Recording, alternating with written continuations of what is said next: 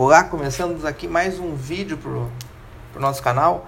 E esse vídeo não podia faltar, né? Que é o do, do, é um vídeo curto, mas que a gente tenta explicar um pouco desse time que vem surpreendendo a América do Sul nos últimos anos, o Independiente Del Valle, né?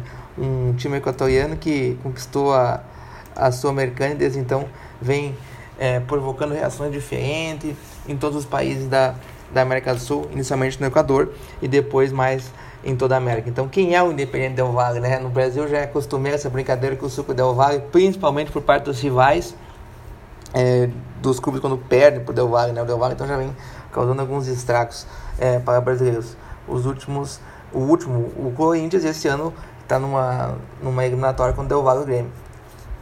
Foi fundado em 1958 é inspirado no gigante argentino independente de Avejaneira, né? Inicialmente ele até tinha as cores vermelhas, Aí em 77 morreu um dos fundadores e ele mudou de nome e consequentemente mudou de cor. Mudou para Independiente José Terán. Pelo, pelo, é, mas no entanto o, o, nome para fins de marketing é, foi adotado como Independiente del Valle. E depois mudou o nome, esse nome passou a ser usado, carregado não só para fins de marketing, também como para todo. Até aqui informações que uma boa busca na internet nem precisa ser tão boa assim é, lhe daria. Ele manda seus jogos no estádio Ruminhahui, localizado na cidade de Sangolki, é, é, na província de Pintincha. Tem até o banco Pintincha, se não me engano, né? É, ele não é de, de Quito, né? Mas manda seus jogos de Copas em Quito, né? Por, devido ao seu estádio, o estádio é minúsculo lá. É, mas está na grande região de Quito, que 25 km de Quito. É, jogou a primeira divisão pela primeira vez em 2010, então é um time bem recente em grandes competições. É, no próprio âmbito equatoriano, não, não, disputava grandes competições, nunca venceu um campeonato equatoriano, já foi visto, mas nunca venceu um campeonato equatoriano.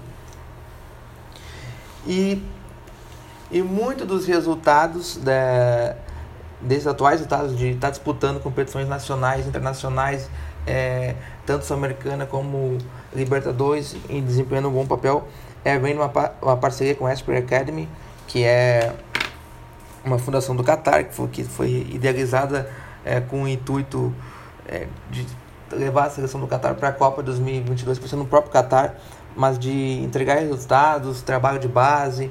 Então, é um trabalho que vem sendo feito no Independente Del Valle há alguns anos.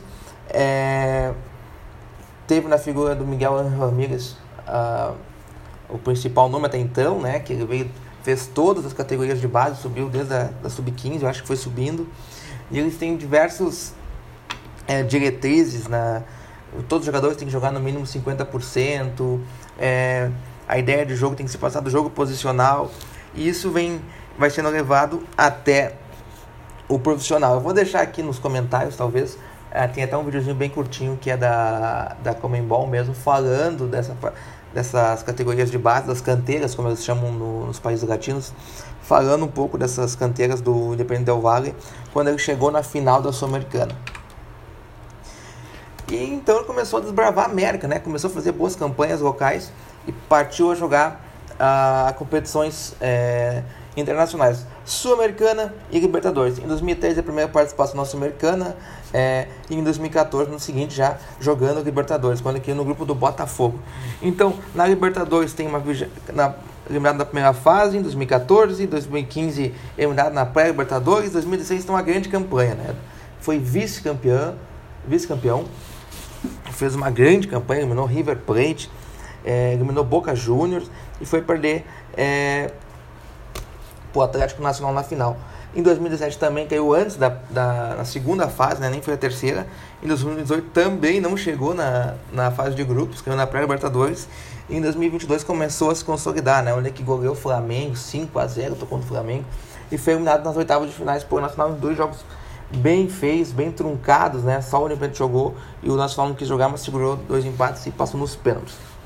Na Sul-Americana, o, o Del Valle é, estreou em 2013, 27 colocado, 2017, 25 colocado, em 2019 a grande, a, a grande campanha, né? Foi campeão, né? Que eliminou Independiente, o seu o, o grupo que deu origem, né? Foi eliminado pelo o, o filhote, né? Digamos assim. O, eliminou o Corinthians, eliminou Católica e na final ganhou do Colón é, de Santa Fé, da Argentina. Então já vem construindo, vai solidificando campanhas né, a, nível, a nível internacional. E na Libertadores também. Ele quer ultrapassar essa fase, não chegar na fase de grupos, não conseguir consolidar uma boa campanha.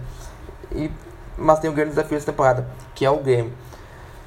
Eu vou falar um pouquinho aqui também desse sistema posi posicional né, que eles vêm adotando e desse jogo contra o Grêmio que eles ganharam 2x1. O primeiro jogo tem a volta agora na Ena, uh, onde é que o Grêmio é favorito.